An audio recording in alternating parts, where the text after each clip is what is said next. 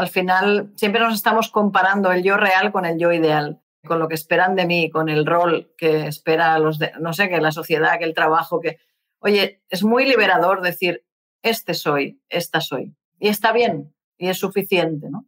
El día que dices, es suficiente, no hay nada que demostrar. A partir de ahí, si quiero crecer, si quiero cambiar, es desde la ilusión, no desde la exigencia, ¿no?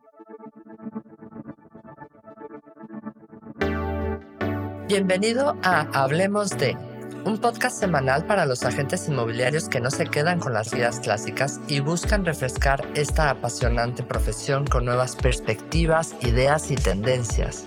Soy Rocío González Gasque, manager formadora y coach inmobiliario. Quédate y aprende junto a líderes y expertos de los bienes raíces cómo vender más y mejor, pero sobre todo disfrutar de tu profesión y hoy tengo el honor y el placer de presentar a Susana Harto. Hoy vamos a hablar de positividad. ¿Y quién mejor que Susana, que es coach, que tiene un gran bagaje en este sentido, muchísimos cursos al respecto? Y nada, Susana, por favor, preséntate. Estupendo, y así me gusta, que fluya y que sea todo natural. Bueno, me presento. Primero, gracias, un placer estar aquí. Cuando me lo has propuesto, encantada. Tenemos buen feeling y con ganas de compartir con todos. Pues mira, yo soy Susana Arto, soy la gerente de Confía Consulting.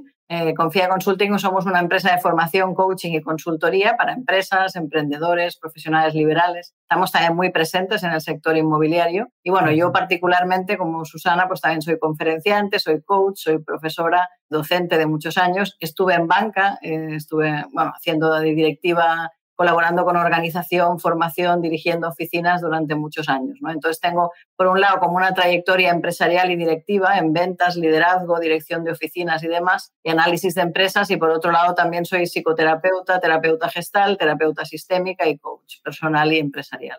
Entonces eso hace que esa parte de inteligencia emocional, positividad, el trabajo con personas, no solo con empresas, pues me encante, me apasione y, y bueno, que, que, lleve tiempo trabajando en ello e investigando en ello. Qué guay. La verdad es que menudo currículum. Hoy tenemos que explotar a Susana a lo grande, ¿no? Soy una inquieta, si te ayuda, y creo que a muchos, soy una inquieta por naturaleza. Tengo avidez de herramientas, de curiosidad, mucha curiosidad, que eso es muy bueno para ser positivo, ahí avanzo una pista, y ganas de aprender siempre, siempre, siempre. eso te, mantiene vivo.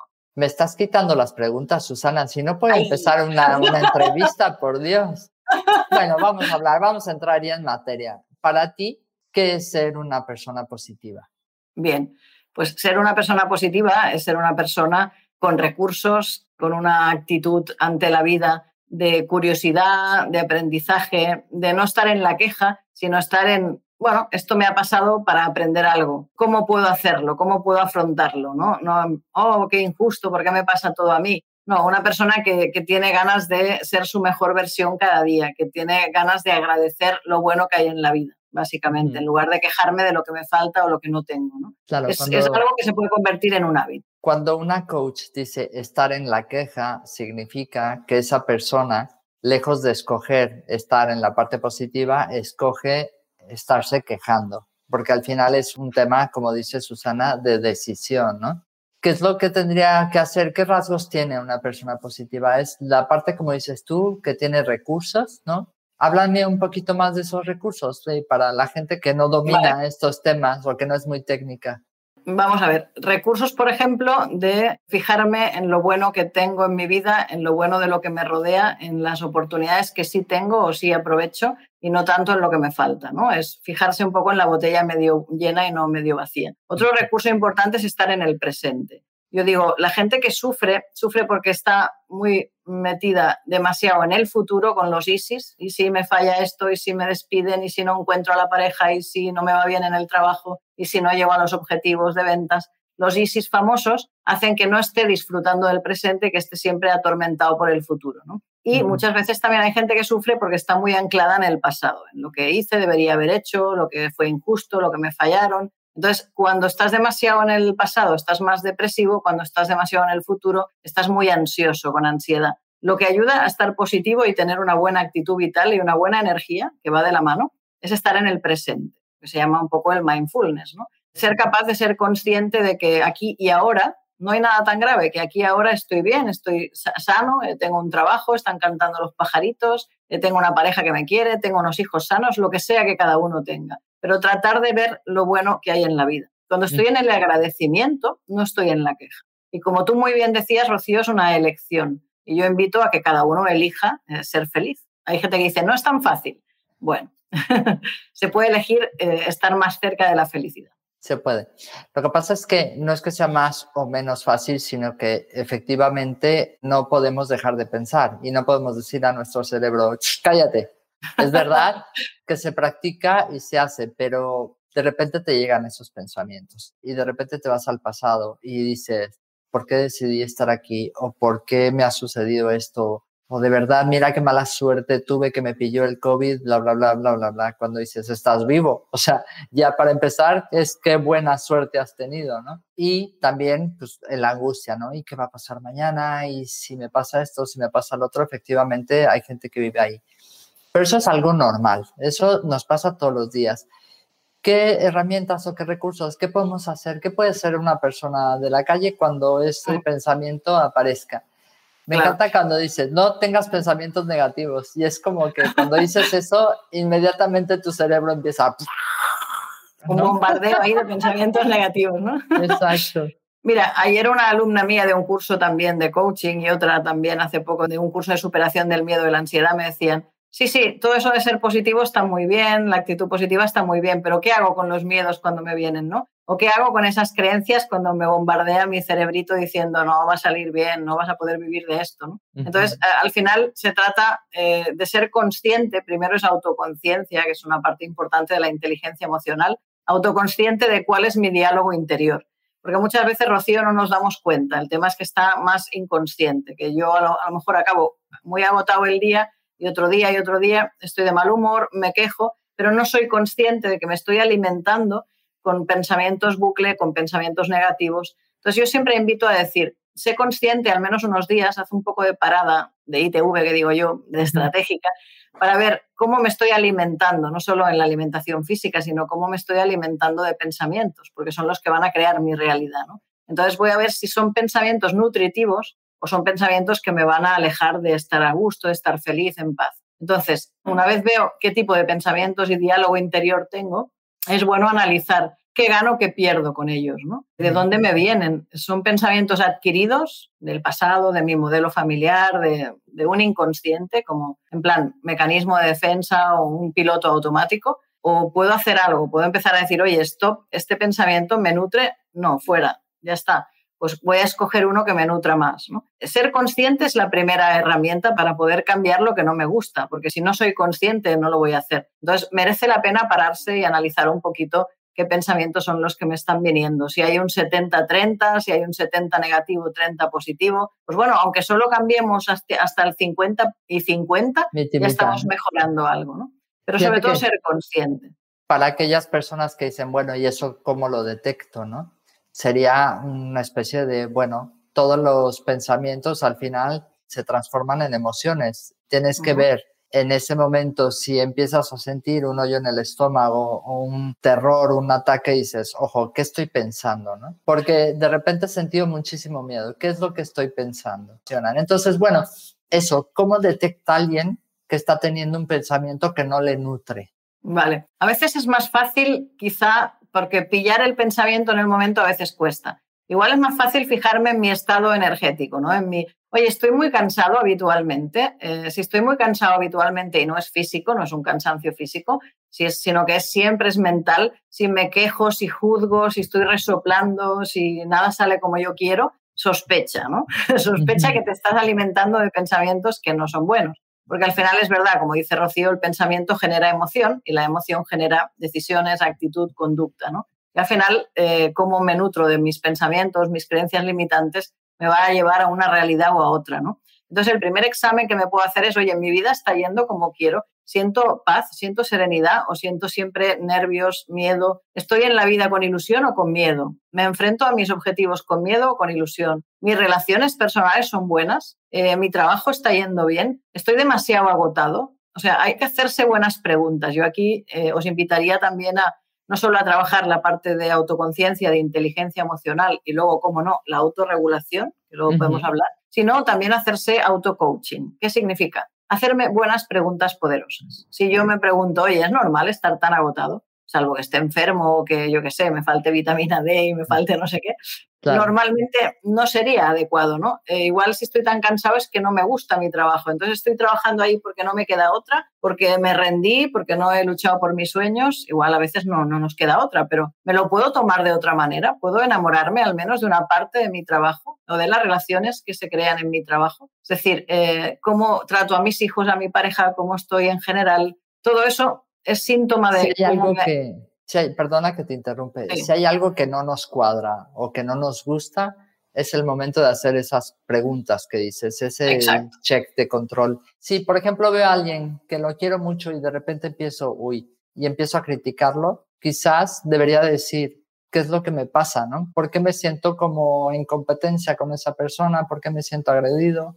Exactamente, o sea, si en tu vida hay mucha queja, estás muy cansado y estás juzgando, es evidente que no estás en la ilusión, que estás en la rabia, en el miedo, en la decepción, en la frustración. Entonces también es evidente que te fijas más en lo que te falta, en lo que no consigues o en lo que no eres, que no en lo que sí eres, sí consigues o sí te rodea. ¿no? Entonces, eh, insisto en que un gran recurso es el agradecimiento. Es algo que nos regula fácilmente. Oye, estoy muy agotado, estoy muy nervioso. ¿Dónde estoy? ¿En el presente, en el pasado o en el futuro? Aquí. Estoy en el presente, vamos bien. Puedo respirar, puedo empezar a darme cuenta de lo que sí tengo, de lo que sí me rodea, de la gente que sí me quiere, de las cosas buenas que tengo, de las cosas buenas que soy y que puedo ofrecer al mundo. Eso ya regula, eso ya me calma, porque entonces me sitúa en quién soy, no en quién debería ser o quién esperan de mí, ¿no? Entonces, eh, me hace que si yo estoy mejor conmigo mismo, no me fijo tanto en lo de fuera y en lo que hacen o dejan de hacer los demás o lo que esperan de mí. Entonces, no tengo tanta tendencia al juicio. Si estoy a gusto conmigo mismo, no estoy en la queja, estoy en el aprendizaje, en la diversión, en el crecer, ¿no? en, el vivir al final. Aquí hemos venido a ser felices y a dejar huella. Y no hay que ah. perder el tiempo, desde luego, ¿no? Fíjate que uno de los ejercicios que aprendí no en el coaching, eso fue antes, en un libro que leí que me gustó mucho, que decía que cuando estés con pensamientos raros o sientas así que no estás bien, que empieces a hablarte, ¿no? De me quiero y me acepto tal como soy, me quiero y me acepto tal como soy. Al final son como frases que te traen al aquí, ¿no? estoy aquí. Y me acuerdo en un momento determinado cuando realmente lo sentí. Fue brutal. Es, muy bonito, es un subidón wow, es verdad. Y ese nivel, yo tenía un nivel de ansiedad brutal porque obviamente soy hiperactiva, entonces me gusta pues estar creando y estar haciendo cosas y demás. Y efectivamente hay momentos donde no llegas a todo y el nivel de frustración puede ser muy grande, ¿no? Y decir, oye, no pasa nada, así soy. Oye, que te has distraído, has cometido errores. Sí, es que así soy. Es parte del show, es parte de lo, de lo que hay, ¿no? Esto es lo que hay. Cierto, eh, Rocío, has dado también en el clavo en esto, en la aceptación, ¿no? Al final siempre nos estamos comparando el yo real con el yo ideal, con lo que debería ser, con lo que esperan de mí, con el rol que espera los de, no sé, que la sociedad, que el trabajo, que, oye, es muy liberador decir, este soy, esta soy. Y está bien, y es suficiente, ¿no? El día que dices, es suficiente, no hay nada que demostrar. A partir de ahí, si quiero crecer, si quiero cambiar, es desde la ilusión, no desde la exigencia, ¿no? Yo era una gran exigente, yo tenía la espalda muy mal y era bastante joven en la banca y era como, tenía que ser perfecto, todo perfecto, siempre perfecto. Y me cansaba muchísimo hasta que enfermé es que de la nunca es todo perfecto. Y, y, cuando te das cuenta de que estás en la exigencia y que acabas estando en la mente más que en el corazón, no disfrutas y estás siempre pendiente de que, oye, que esto he fallado, esto no es lo que esperaba, esto me ha salido regular. Bueno, ¿y qué? Si al final aprendemos de los fracasos, de los errores, de los tropiezos y de los aciertos. aprendemos, ¿no? Claro. Oye, ¿y qué le aporta a una persona estar en un entorno o ser una persona positiva? A ver, lo primero que le aporta es salud empezando por la salud mental, siguiendo por la salud emocional y, continuando por la salud física. Porque cuando estoy en el pasado o en el futuro y cuando soy muy exigente y cuando estoy siempre eh, mirando los errores o, lo que me falta, al final acabo somatizando. Al final acabo teniendo contracturas, teniendo insomnio, teniendo dolores de cabeza, teniendo malas relaciones, mala salud en todos los sentidos, ¿no? Incluso mala salud en las relaciones con los demás. Entonces, lo primero que me aporta ser positivo y tener una actitud vital de serenidad, de comprensión, de empatía, de ilusión por la vida y de agradecimiento es estar sereno, tener salud mental, física y emocional. Y es un camino, no va a ser de hoy para mañana, ¿no? Eso es lo primero que aporta. Y lo segundo que aporta es que la gente cuando está contigo se va mejor. Es decir, estás un ratito con alguien, ha compartido un rato y se va mejor de cómo estaba cuando ha llegado, ¿no? Yo creo que te decía, de... felices y a aportar cosas a los demás. ¿no? Wow, me ha encantado eso. Eso nos debemos de poner todos como tarea o como deberes, que se dice aquí, el que todas las personas con las que hable hoy se vayan mejor que como llegaron. Brutal. Exacto. Y a veces son unos minutos, a veces es una mirada, a veces es un abrazo, a veces son cuatro palabras, eh, un detalle, qué sé yo, agradecer a alguien algo que se da por supuesto, ¿no? Yo hago también terapias de pareja, bueno, porque aparte de la parte empresarial, por las tardes a veces hago más la parte de psicoterapia. Pero si trabajas como loca, dices que ya no vives en la exigencia, yo ya no te creo nada. Lo que pasa es que ahora no considero que trabaje porque es mi pasión. Elegí dejar la banca para dedicarme a, montar mi propia empresa y, mi consulta de psicoterapia. Y para mí cada día son anécdotas, gente que me voy a dormir pensando, qué bueno que ese niño se abrió, qué bueno que esa empresa, ese líder es mejor con su gente, qué bueno que esta pareja se respeta más, ¿no? Y ahí pues a veces les digo a las parejas, oye, agradecele al otro, no lo des por supuesto, ¿no? Agradecele cosas. Oye, me has preparado el desayuno, gracias. He llegado cansado de trabajar y estaba la cena. Oye, muchas gracias, estaba riquísimo. Pues se da todo por supuesto, ¿no? A lo mejor, oye, pero no me ha tenido este detalle, o yo qué sé, o está muy callado y no me cuenta nada, pero luego hace cosas por mí, ¿no? Es decir, valoremos un poco todo con los demás, con los compañeros, con los amigos. Entonces, eh, si eres una persona positiva, te vas a fijar más en lo que te dan, te va a dar ganas también de dar más. No sé, es como mucho más fácil todo, ¿no? Es incremental, ¿no? Es curioso que cuando eres positivo, yo me considero una persona positiva, aunque obviamente también soy humana y tengo esos momentos de pasado o futuro, ¿no? De ansiedad o tristeza. Sí, que los hemos tenido todos, ¿eh? si no, no aprendes. Si no, no aprendes. Y y es verdad que a la gente le llega a molestar que seas tan positivo. Te pasa, es como, ay, ya vienes otra vez con tu... No, la verdad es que estoy bien y es que además, estando bien, atraes de verdad gente buena. O sea, yo lo veo con la gente con la que trabajo, son espectaculares y básicamente es que todos se muestran así, somos como muy transparentes todos y eso es bueno, ¿no? ¿Cómo lidiar con los con los negacionistas. Claro, eso, eso, eso es una de las cosas que a mí más me ha costado, ¿eh? te tengo que confesar. La gente así más quejica, más depresiva, guau, me cuesta, ahora ya lo llevo mejor, pero me ha costado. Por ejemplo, yo qué sé, siempre explico el ejemplo que en una empresa que yo estaba ayudando, que bueno, era una empresa, una agencia inmobiliaria, pero de franquicia así grande, pues tenían una abogada y estábamos tomando un café un día, un lunes, y le digo, bueno, ¿qué tal? ¿Cómo va todo ahí tomando el café las dos? No la conocía mucho. Y me dice, bueno, pues resistiendo, ya queda menos para el viernes. ¿no? Y claro, esto es algo que es muy habitual, ¿no? Y luego me dijo, bueno, y además yo qué sé, ya estamos en febrero, ah, me acuerdo que fue el año pasado. Ya solo quedan meses. Y digo, ¿y qué tiene que ver febrero, no? Qué bien, ¿no? Bueno, porque así queda menos para las vacaciones.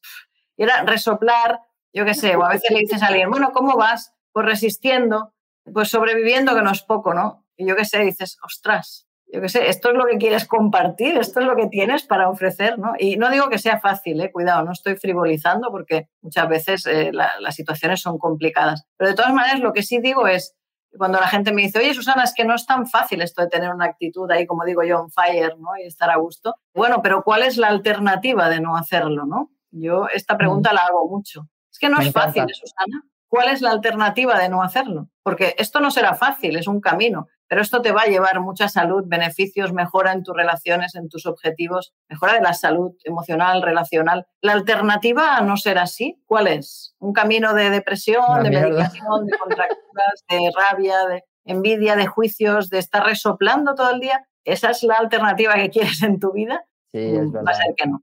Yo creo que ayuda a pensar que gano, que pierdo. ¿no? Dicen que tú eres un ejemplo de eso, ¿eh, Rocío? Ay, sí. La verdad es que, a ver, habrá que preguntarle a los que me conocen antes del coaching, ¿no?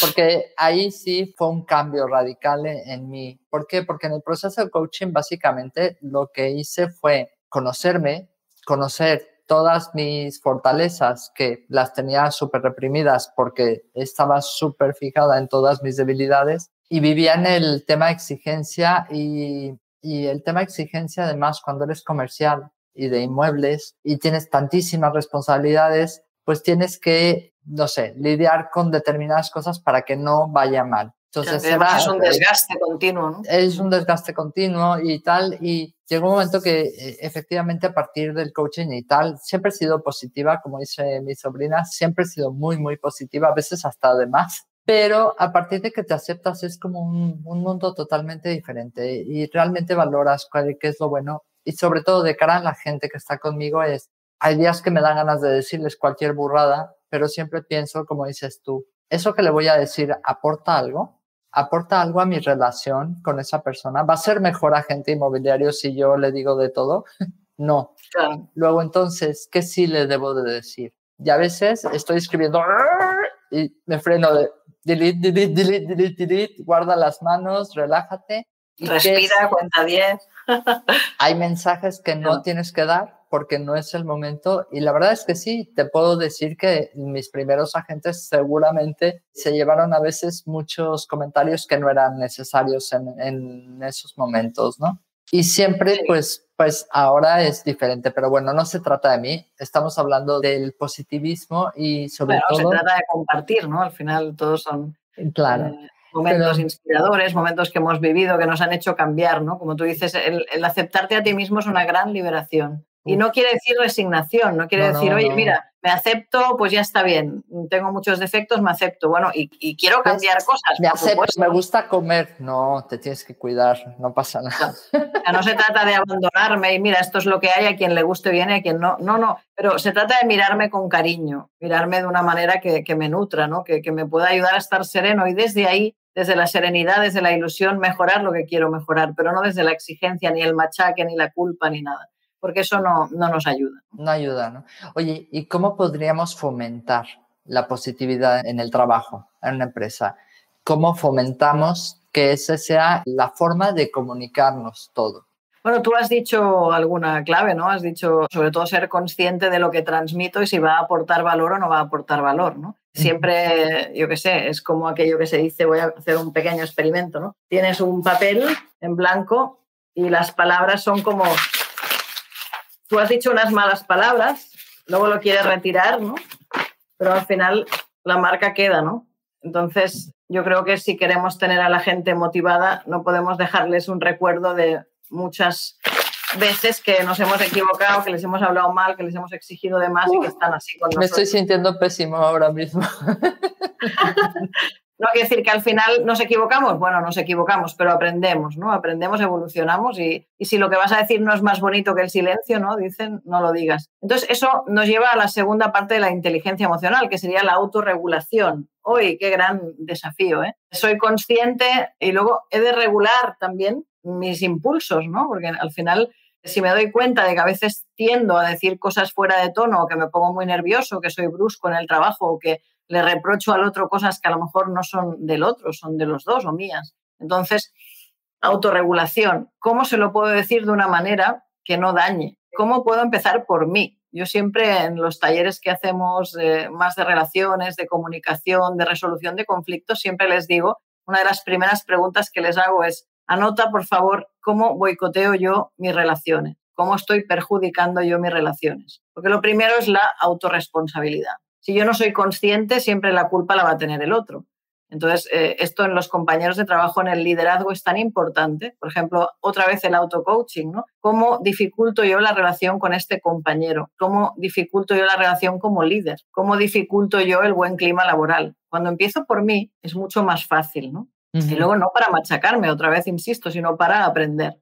Porque luego tú decías una cosa importante, y es que a mí me entristece mucho cuando en los cursos hago una primera rueda de fortalezas y debilidades y todo el mundo empieza siempre por lo negativo, le cuesta horrores decirse cosas positivas. Y digo, madre mía, si cuando éramos niños no le dábamos ahí al bucle a la cabeza, siempre estábamos contentos, nos preguntaban cómo éramos, por guapo, bueno, simpático, y a lo mejor ahí, bueno, un poco desordenado, dice mi madre, pero siempre empezábamos por lo positivo. Y en cambio de mayores nos neurotizamos y es como que siempre estoy comparando con ese yo ideal y siempre acabo viendo el yo real como mediocre, ¿no? Entonces, bueno, si quieres progresar, si quieres tratar bien a la gente, acéptate como eres, acepta tu yo real, pero con ilusión cambia también para no dañar al otro, para decir las cosas desde un lugar que le deje mejor, que le, que le haga aprender, ¿no? Al final es eso. Complicado. No, no es complicado, pero bueno, efectivamente, por ejemplo, cuando estás liderando equipos, por ejemplo, comerciales, si tienes que cumplir objetivos, si tienes que tal, ¿qué trucos podrías hacer? Bueno, primero, de la parte de autocontrol que decías, no digas todo aquello que estás pensando en ese momento. no, porque lo vas a decir de una manera que si no la autorregulas no va, no va a causar lo que tú querías que causara, ¿no? Mm, va a lo mejor a dañar, a molestar, a ofender. Entonces, al final, primero la autorresponsabilidad, que puedo hacer yo distinto y mejor, ¿vale? Antes de pedirle al otro. Luego también es importante ser consciente de los sentimientos de los demás, de las emociones de los demás, no solo de las nuestras. Escuchar, que sí, parece muy obvio, pero ¿cuánta gente escucha de verdad? ¿Cuánta gente tiene una escucha activa, empática, en la que estoy a tu disposición? También es importante, también preguntarle al otro, oye, ¿cómo estás? ¿Cómo va? ¿Qué se podría hacer distinto? ¿Qué se te ocurre? ¿no? Hay una cosa que es importante, se habla mucho de motivación, pero bueno, al final, ¿cómo motivamos a los demás? ¿no? Si somos positivos es más fácil. ¿Cómo motivamos? Pues hay dos cosas que motivan a los demás. Una es el reconocimiento y la otra es el crecer, aprender. Entonces son las dos fuentes de motivación. Si yo soy capaz como líder de reconocer las cosas positivas de los demás y decírselo, porque a veces no cuesta, pero oye, dile lo bueno, no le digas solo donde no llega, dile lo bueno. Entonces estás fomentando la fuente de reconocimiento. Y segundo, si le das oportunidades, si delegas, si haces que sea proactivo, que tenga iniciativas, estás haciendo que crezca, que aprenda y que siempre esté en el continuo aprendizaje y evolución. Entonces estás cumpliendo con la otra fuente de motivación. O sea, primera, reconocimiento, segunda, permitirle crecer, aprender, avanzar. ¿vale? Y eso se consigue con un liderazgo sincero, motivador. Oye, dile lo bueno y dile lo que tiene que mejorar, pero dile de una manera que no dañe. Eso serían un poquito las claves. Está bien. La verdad es que eso es parte mucho de lo que hacemos y efectivamente, te digo, no voy a hablar más de mí, pero sí, efectivamente, creo que en ese sentido podemos decir, oye, tenemos un equipo súper motivado y Nacho es testigo de esto, pero es mucho por eso, porque la gente se desarrolla, porque les ayudamos a crecer, etcétera, ¿no? ¿Qué pasa cuando tienes, y te lo pregunto porque tengo casos parecidos, es estas personas que son que las reconoces y te dicen, no me estés tirando el rollo, que ya sé por dónde vas. Que las tratas de, mira qué día más precioso, pero mira qué oportunidades y te dicen, no, no, no me vengas con cuentos eh, positivos porque esto no. Que al final terminas siendo una persona tóxica que, que quieres, porque a lo mejor es tu familiar o un empleado tuyo o socio, un banquero o alguien con el que tienes relación. ¿Cómo puedes hacer para trabajar con esas personas tóxicas y intentarlas cambiar imposible porque al final no estamos aquí para cambiarlos a los demás, pero ¿cómo lidias con ese tipo de, de personas? De personas tóxicas. Bueno, hay varias cosas que a mí me funcionan. La primera es mirar con cariño al otro y mirar sus dificultades con cariño, ¿no? No es algo personal, no me quiere fastidiar, no es una persona mala, es una persona con dificultades, ¿no? que no está tan evolucionada a nivel espiritual o de inteligencia emocional o la vida le ha puesto más obstáculos y no ha sabido cómo afrontarlos mejor. Es un poco decir, bueno, tiene las cartas que tiene y lo gestiona de la mejor manera que puede. ¿no? Si no juzgas, es mucho más fácil ser mm. empático. Si eres más empático, entonces estás más sereno. No entrar al trapo tampoco, no revolcarse con él. Si es una persona muy quejica, muy depresiva, muy tóxica y tú también intentas convencerle, estás haciendo más bola, ¿no? Estás intentando prevalecer, poner una posición de autoridad, de yo tengo razón y tú no, entonces todavía va a estar más tóxica. No, se trata de que cada uno tiene su ritmo, cada uno tiene su momento vital y habrá gente con la que ahora no nos encontramos, igual le pasará algo y más adelante nos encontraremos. Al final, lo mejor es el ejemplo más que decirle lo que tiene que hacer o lo que no me gusta o juzgar, es ser ejemplo tú. Entonces, si quieren y les sirve, ya tomarán ejemplo. Si no les sirve en este momento porque no están preparados, pues ya llegará. A veces también va bien decir, oye, vacía un poquito lo que crees que sabes, lo que ya, por ejemplo, a veces pasa, ¿no? Con cursos, con gente en psicología, oye, es que yo ya todo esto que me dices está muy bien, pero yo no sé cómo hacerlo, es que bla, bla, bla. Y a veces le digo, respira, vacía, has pedido ayuda, si la han pedido, vacía tu taza antes de ponerte más té, porque si no, no te va a entrar nada nuevo, ¿no? Eso siempre lo digo en los cursos, qué mala eres. Ah, mira, pues ahí yo ese cuento lo, de vacía, vacía, tu taza porque por más que quiera entrar aquí nada, ¿no? Nos pregunta José Luis, Dice, hay un tema, las personas queremos que los demás sean como nosotros pretendemos y nos cuesta aceptar al otro como es, ¿no? Es lo que dice José Luis, un poco como lo que yo te ponía, en el caso que te estoy poniendo, está claro, al final yo tengo que aceptar y querer a las personas tal cual son, verlas con muchísimo cariño y al contrario decir,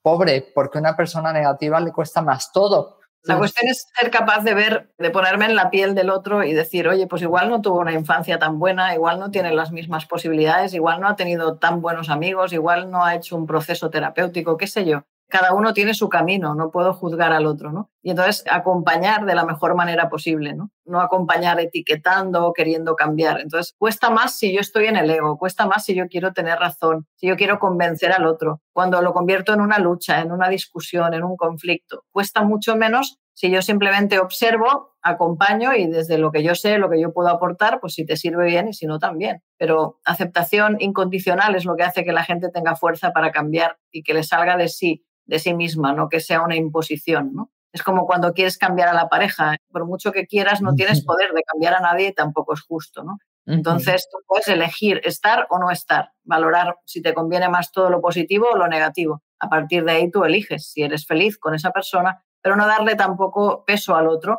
de que yo no soy feliz porque estoy contigo no, pues si no soy feliz y no hay manera, pues elijo no estar. Y esto me compensa, aceptando al otro como es, con lo bueno y con lo no tan bueno, porque nadie es perfecto. Por eso al final es lo mismo, es tener tendencia a, igual que hacemos el yo ideal, el yo real y compararnos, también lo hacemos con la pareja, con el trabajo, con los hijos. ¿Cómo debería ser mi pareja ideal? Y esta no lo es. Vaya, qué mala suerte he tenido. No, oye, estás con ella, te suma, bien, no te suma, pues tú ya decidirás.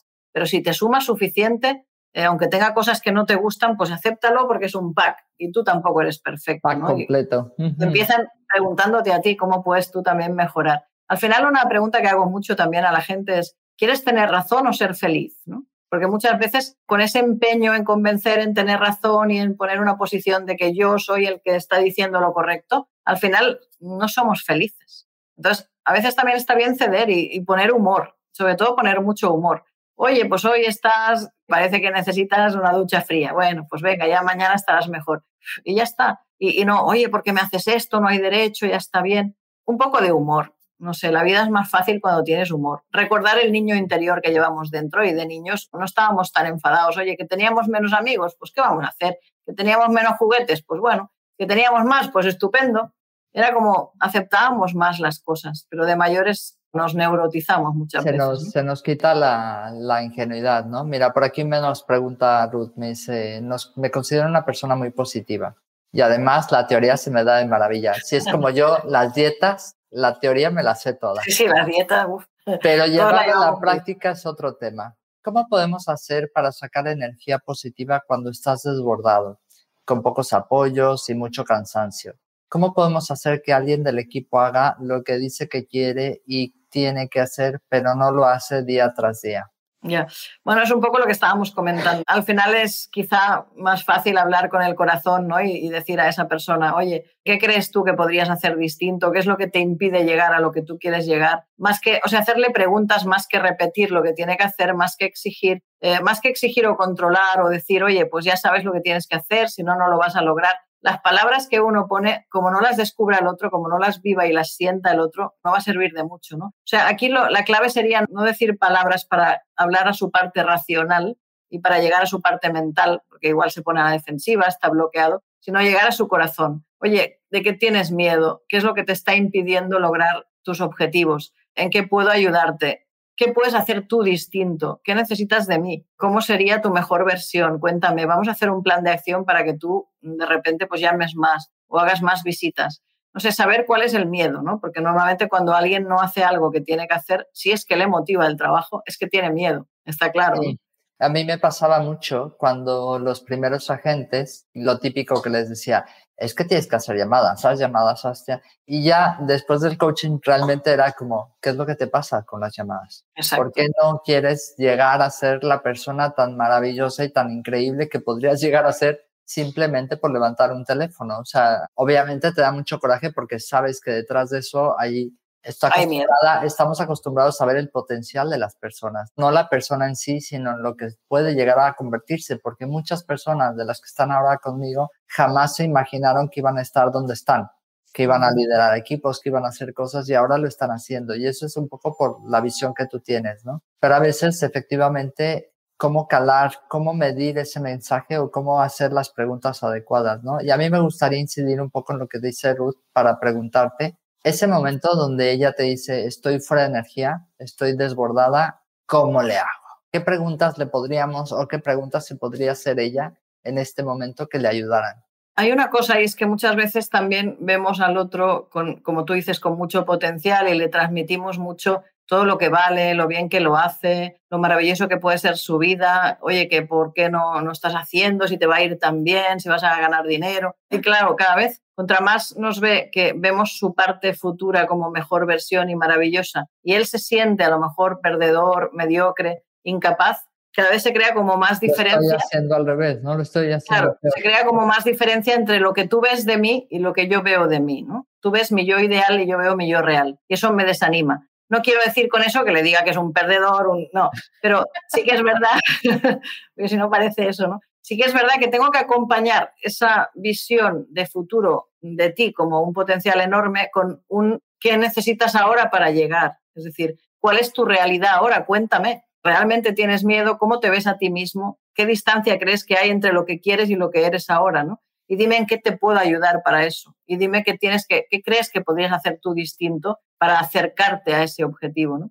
Esa es la conversación con el otro, pero la conversación con nosotros mismos, como dice, me sé la teoría, pero Bueno, eh, eso lo he contestado antes, lo recapitulo. Eh, es importante decir cómo boicoteo yo esa relación, en qué no estoy ayudando, en qué estoy fijándome en el otro y no me estoy fijando en mí. ¿Qué hago yo para que esa persona a lo mejor, pues, yo qué sé, tenga una motivación inestable, ¿no? Hay una parte que es del otro, por supuesto, pero luego siempre hay una parte nuestra. A veces, contra más queremos forzar y convencer, menos conseguimos. Eh, se crea el efecto contrario, ¿no? Igual que el hijo adolescente, ¿no? Cuanto más le digo al hijo adolescente que tiene que integrarse, hablar, relacionarse conmigo, más se cierra, ¿no? Más ostracismo ocurre. Entonces, al final es, oye, yo voy a estar ahí, soy feliz, eh, si quieres estar feliz conmigo, integrarte, estar a gusto conmigo, con tu hermana, pues aquí estamos y te esperamos con los brazos abiertos. ¿Que no te apetece? Bueno, pues es tu proceso, ¿no?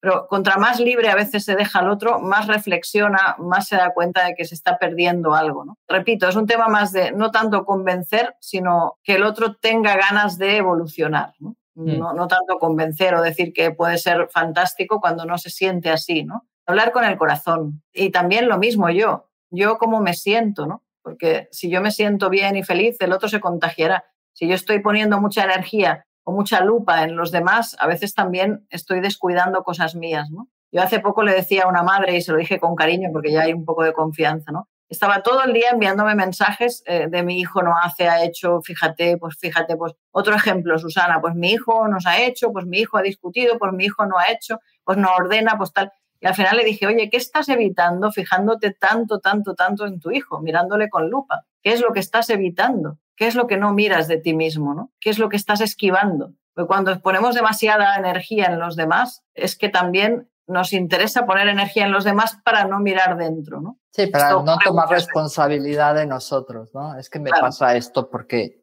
el exterior no, no convive, ¿no? A veces no es fácil esa mirada, ¿no? Porque igual miraré cosas que no me gustan o igual tendré que cambiar cosas que, que no sé cómo hacer, ¿no? Entonces, bueno, estar en uno mismo también. El estar presente quizás es la clave más poderosa para ser positivo, ¿no? De nuevo, eh, ya sé que me lo has dicho 20 veces, pero yo soy como muy terca y yo sé que a Ruth y a mí y a José Luis y Ale y todos los que estamos escuchando nos, nos puede ayudar mucho tus consejos. Queremos estar 100% positivos, no sentir, es que esa sensación que decía Ruth es algo que de vez en cuando padecemos mucho, sobre todo, pues gente que está en varias empresas a la vez, varias cosas, varias tal, el sentirte desbordada. En realidad no es que estés desbordada, es que no administras bien tu tiempo, tal, pero esa, esa sensación de, ah, no llego, ¿cómo puedes evitarla?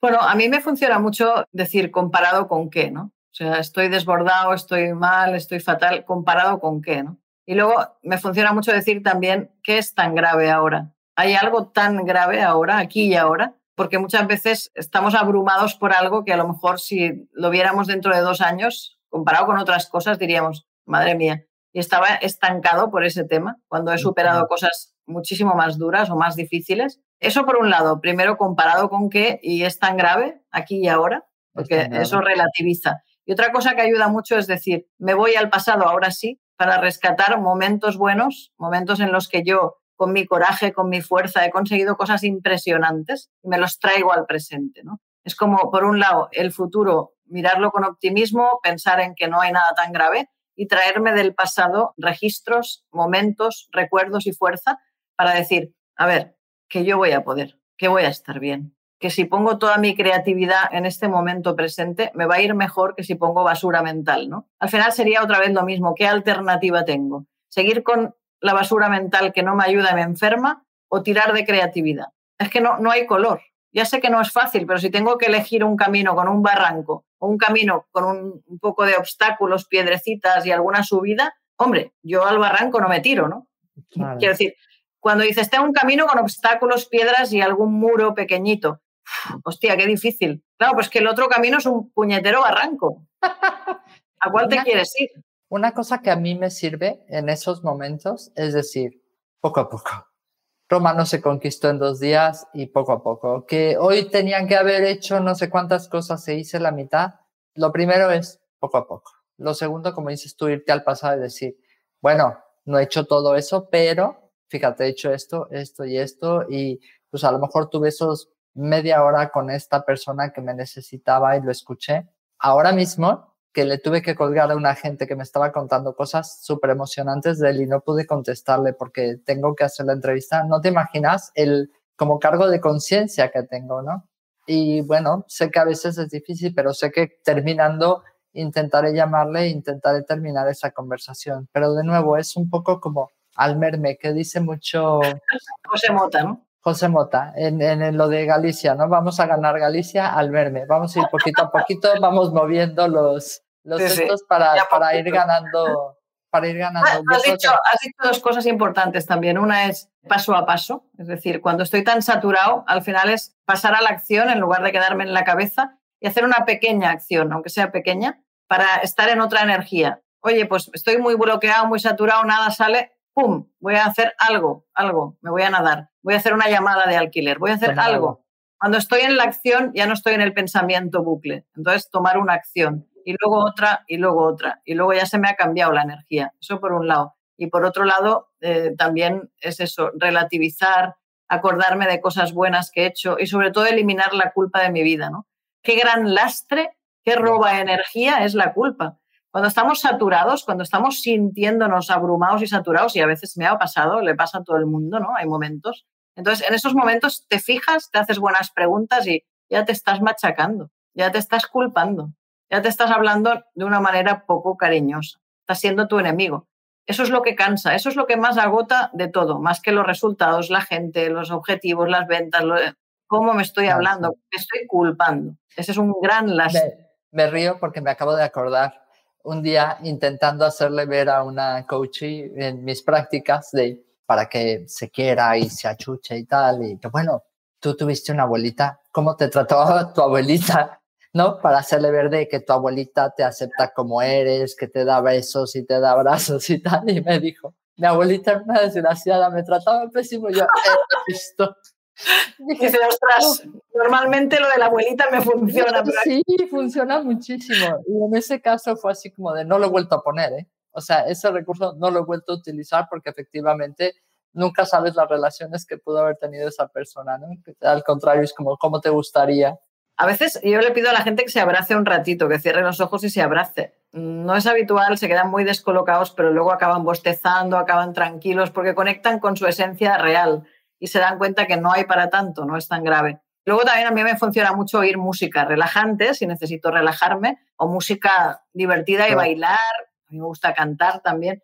La música te quita de una energía de bucle negativa. Te pones una buena música, te pones a cantar o a bailar y al cabo de un ratito estás como nuevo. La música va muy bien, porque estás en la parte del hemisferio creativo, artístico, no en el racional. ¿no? hay que huir de los bucles de pensamiento repetitivo. Va bien a veces tener un cuadernillo, como digo yo, un coterapeuta, y, apuntar ese diálogo interior que tengo, ¿no? Ser un poco más consciente. Cuando lo apunto unos días, os lo aseguro, ha pasado mucho, cuando la gente se apunta en un diario, oye, me he dicho literalmente esto, esto, esto, esto, y me doy cuenta que un día y otro. Que encuentre esa libreta.